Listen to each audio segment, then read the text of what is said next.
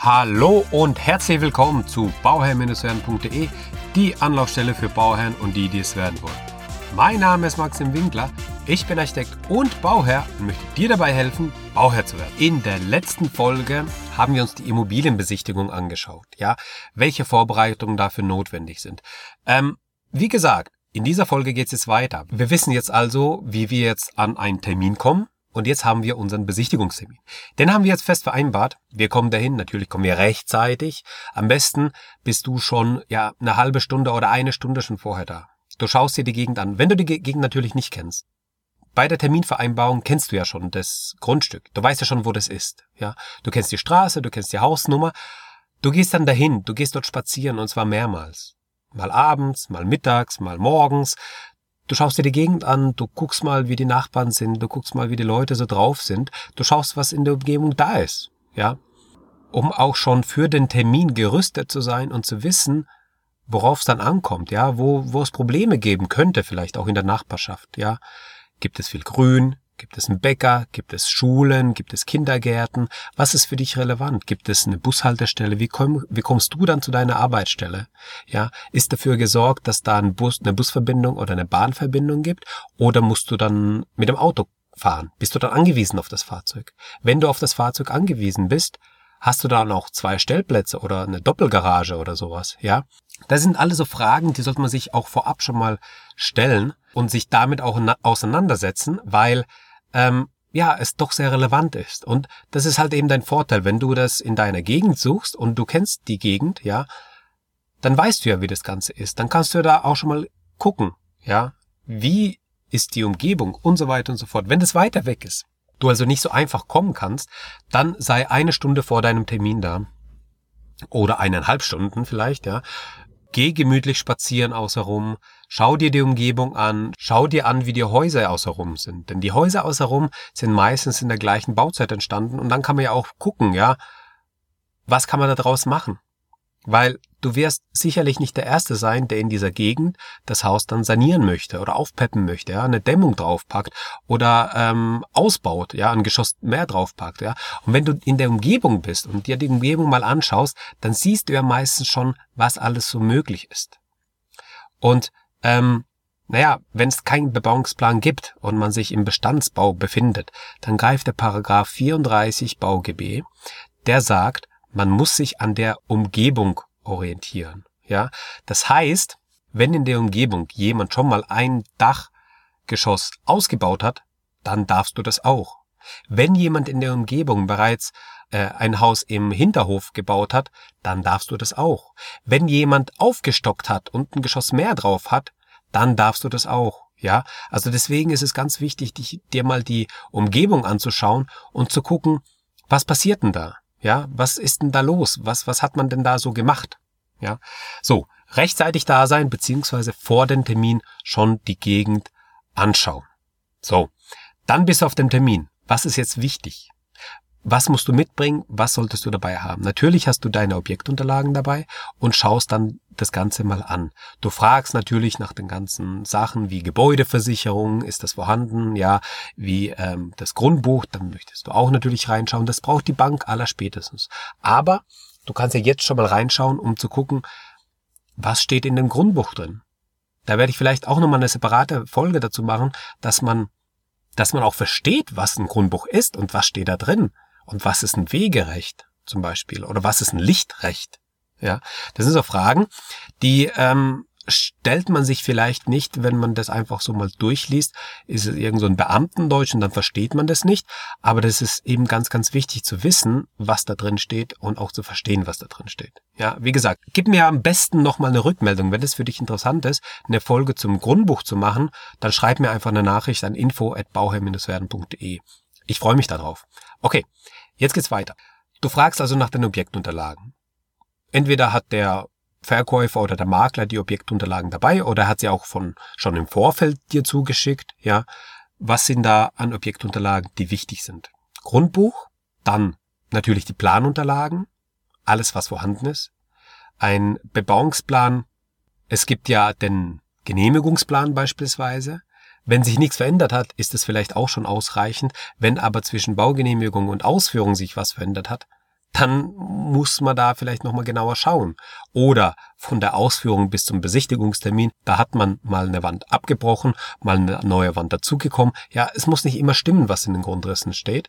Deswegen muss man da nochmal vielleicht nochmal genauer drauf schauen. Aber zumindest hast du einen Grundriss. Entweder im Exposé oder als Objektunterlagen, die du erhalten hast. Ja, Je mehr Planunterlagen, je mehr Bestandsunterlagen von dem Haus vorhanden sind, desto besser ist es für dich. Dann kannst du besser Sachen nachvollziehen, die ähm, ja, die gemacht wurden. Wenn du ein Entwässerungsgesucht hast, das ist Gold wert. Wenn du weißt, wie die Leitungen auf dem Grundstück verlaufen, ja, Abwasser, Schmutzwasser, Regenwasser, ja, also je nachdem, wie es getrennt ist, ist es Gold wert. Denn dann hast du keine, ja, Vermutungen, sondern du weißt genau, wo die Leitung verläuft. Das ist echt sehr, sehr viel wert. Deswegen schau, dass die Objektunterlagen möglichst komplett vorhanden sind. Was vorhanden sein muss, ist eben ein Energieausweis. Denn braucht man bei jedem Verkauf heutzutage. Der Energieausweis, das ist ein Verbrauchsausweis. Das heißt, da schaut man ja drauf, wie viel Verbrauch ist vorhanden gewesen, wie viel Wohnfläche ist da. Und dann wird da der Faktor gebildet und der sagt dann aus, ist es ein guter Standard oder nicht und was kann dann gemacht werden, damit man näher ins Grüne kommt und weg vom Roten kommt, ja, wenn man im roten Bereich ist. So, das sind einfach die Sachen, die sollten vorhanden sein. Und ähm, wenn du die jetzt nicht hast, solltest du trotzdem nachfragen, denn spätestens braucht es die Bank. Jetzt hast du dir das Objekt angeschaut, du hast dein Haus angeschaut und worauf solltest du jetzt schauen? Schau erstmal an allererster Stelle, ob es dir zusagt. Fühlst du dich dort wohl? In der Umgebung, auf dem Grundstück, in dem Haus, je nachdem, was du machen willst, ja. Ähm, je weniger du Arbeit in dem Haus machen möchtest, desto wohler musst du dich fühlen bei der Besichtigung, ja. Das heißt, bei einer Kernsanierung musst du dich innen drin nicht wohlfühlen, aber auf dem Grundstück in der Umgebung. Machst du aber nur noch äh, kleinere Arbeiten, ja, Tapeten, Streichen, und das war's, dann musst du dich natürlich in dem Haus wohlfühlen. Und das Wohlfühlen, das ist halt eben ein Bauchgefühl. Das können die Frauen viel besser als die Männer. Und deswegen hört, liebe Männer, hört dabei auf eure Frauen und liebe Frauen, seid laut und sagt, was ihr fühlt. Ja, die Frauen haben ein besseres Bauchgefühl und können dann sagen, ich fühle mich wohl oder nicht. Und nimm die Kinder mit und die Kinder, die haben auch ein gutes Bauchgefühl und die entweder die die laufen rum und finden alles interessant und spannend oder die äh, hängen dann ganz nah an Mama und Papa und wollen sich nichts anschauen. Natürlich kommt es aufs Kind drauf an, ja, okay, aber ähm, wenn sich ein Kind wohlfühlt, sieht man das. Ja, also ich behaupte, man sieht es. Okay, jetzt habt ihr den Termin und ihr schaut euch da mal, ja, schaut euch mal alles an. Schaut euch die Ecken und Kanten an. Vergleicht es mit dem Grundriss, den ihr habt. Den Grundriss vom Makler, den solltet man prüfen, weil der wird schön gemacht, sehr, sehr oft. Da wird mal eine Eck ausgelassen, die Nische wird mal begradigt oder eine schiefe Wand gerade gezeichnet oder sowas. Äh, deswegen unbedingt den Plan vom, also den Grundriss vom Makler prüfen. Aber wenn ihr einen Grundriss vom Architekten habt, ha, dann müsst ihr natürlich auch prüfen. Ja, keine Frage. Also da nehme ich jetzt meine äh, Berufskollegen nicht in Schutz. Nein, liebe Architekten machen auch Fehler. Ja, beziehungsweise ähm, je nachdem, welcher Plan das ist. Ist es die Baueingabe dann hat sich zur Ausführung vielleicht schon was geändert und man hat es ganz anders ausgeführt als am Anfang gedacht. Jetzt hat man das ausgeführt, das Haus ist fertiggestellt worden, irgendwann in den 80ern von mir aus und zwischen 80ern und heute sind auch nochmal 30 Jahre vergangen. Opala, da kann sich auch einiges geändert haben, ja. Wie bereits gesagt, eine Wand kann neu eingezogen werden oder die wurde abgebrochen, dann weiß ich, wie das Ganze funktioniert, ja. Schaut euch mal auch statisch ein bisschen das Gebäude an. Hüpft mal in der Mitte, wenn ihr eine Holzdecke habt. Ja, das merkt ihr, wenn ihr in die Raummitte geht und dann einfach mal hüpft. Und dann schwingt der Boden immer nach. Bei einer Holzbalkendecke schwingt der Boden immer nach. Ja, entweder ganz leicht oder ganz, ganz stark. Aber er schwingt nach. Das ist so.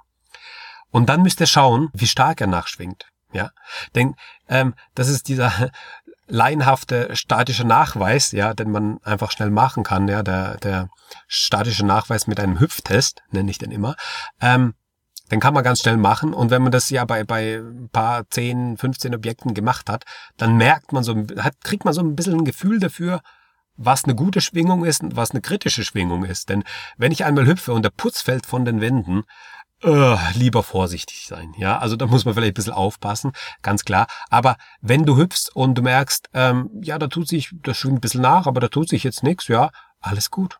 Alles gut, ja. Also das Ding der, dient ja nur einfach dazu zu schauen, ist, die, ist, ist, die, ist der Bestand, ist der marode oder geht's noch? Kann ich denn so verwenden? Natürlich keine bare Münze, aber trotzdem ist es so ein erstes Indiz dafür, dass das Haus auseinanderfällt oder nicht. Okay. Wie gesagt, beim ersten Mal habt ihr besichtigt, je nachdem wie die Konstellation ist, ähm, schaut ihr nochmal drauf, dass ihr da schon mal ähm, die Fragen, die ihr habt, den Makler oder den Verkäufer stellt und dann sagt, ja, zum Schluss fragt ihr einfach, wie verbleiben wir? Also wir würden uns gern da ein paar Gedanken machen und würden dann ein Kaufpreisangebot abgeben. Ja. In der Regel sagt man, ja, schlaft eine Nacht drüber.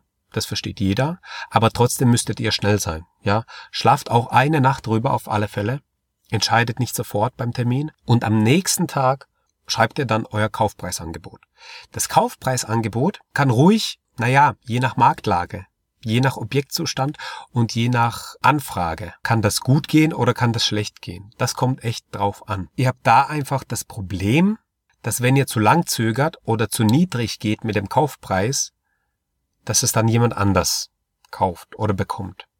Ja, deswegen einfach mal vorfühlen und beim Makler oder Verkäufer fragen, wie lang war denn die Anzeige überhaupt online? Ja, wenn er sagt, ey, die war eine Stunde online und wir haben 150 ähm, An Anfragen bekommen, dann kannst du sicher sein, dass da das Ding weggeht für den Preis, der da drin steht, beziehungsweise vielleicht ein bisschen weniger.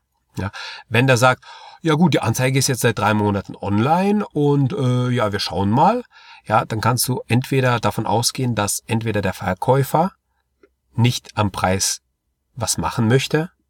Aber wenn es schon so lange online ist, dann hast du ganz gute Chancen, dass du daherkommst und da einen vernünftigen Preis anbietest, dass du dann das Objekt auch bekommst. Ja, also das ist so ein bisschen Gefühlssache. Ja, da muss man sich mal ein bisschen, bisschen reinfühlen, wie sich das Ganze verhält. Ja, aber dann am nächsten Tag setzt ihr euch hin und verfasst mal ein Kaufpreisangebot. Da drin führt ihr auf, alle Vorteile und alle Nachteile, die ihr seht, alle Arbeiten, die noch zu tun sind und begründet es auch so. Ja, die Erfahrung zeigt, dass ja, je plausibler die Begründung, desto besser kann man auch seinen Kaufpreis, seinen Wunschpreis durchsetzen beim Verkäufer. Deswegen macht euch da Gedanken und schreibt es in Stichworten auf und verfasst dann einen, ein Kaufpreisangebot. Also nicht einfach hinschreiben und sagen, wir würden gerne so und so viel dafür zahlen und das sind dann irgendwie 30 Prozent weniger wie angeboten. Begründet es. Ja, schreibt dazu, wieso und weshalb und was eure Beweggründe sind und wieso ihr aber trotzdem das Haus haben möchtet. Ja, und da ist es wirklich eine Einzelfallentscheidung. Geht man 10 Prozent runter? Geht man 5 Prozent runter? Oder rundet man sogar auf?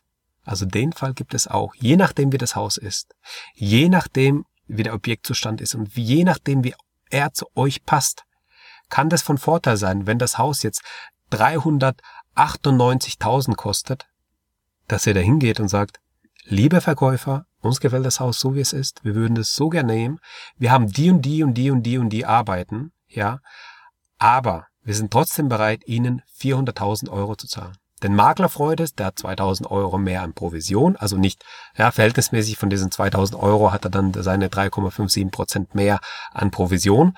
Den Verkäufer freut es, er hat 2000 Euro mehr in der Tasche. Euch freut es, weil ihr dann die Wahrscheinlichkeit, dass ihr das Objekt bekommt, natürlich habt. Und das ist dann eine Win-Win-Win-Situation. Natürlich kann es sein, dass sich das Objekt dann hochbietet und dann hat man auf einmal, äh, naja, 420.000 Euro im Verkaufspreis. Kann alles sein, ist auch alles schon vorgekommen, aber dann soll es nicht gewesen sein. Ja, dann macht ihr einfach weiter und sucht weiter nach eurem Objekt. Und an dieser Stelle würde ich auch gern mal einen Cut machen. Und wir hören uns dann das nächste Mal. Und das nächste Mal sage ich auch, wie es weitergeht, wenn der, wenn der Verkäufer mit eurem Kaufpreisangebot einverstanden ist. Ja. In diesem Sinne hören wir uns das nächste Mal. Ich wünsche dir alles, alles Gute bei deinem Projekt Eigenheim und immer dran denken, um Bauherr zu werden, schau rein bei Bauherr-werden. Ciao, dein Maxim.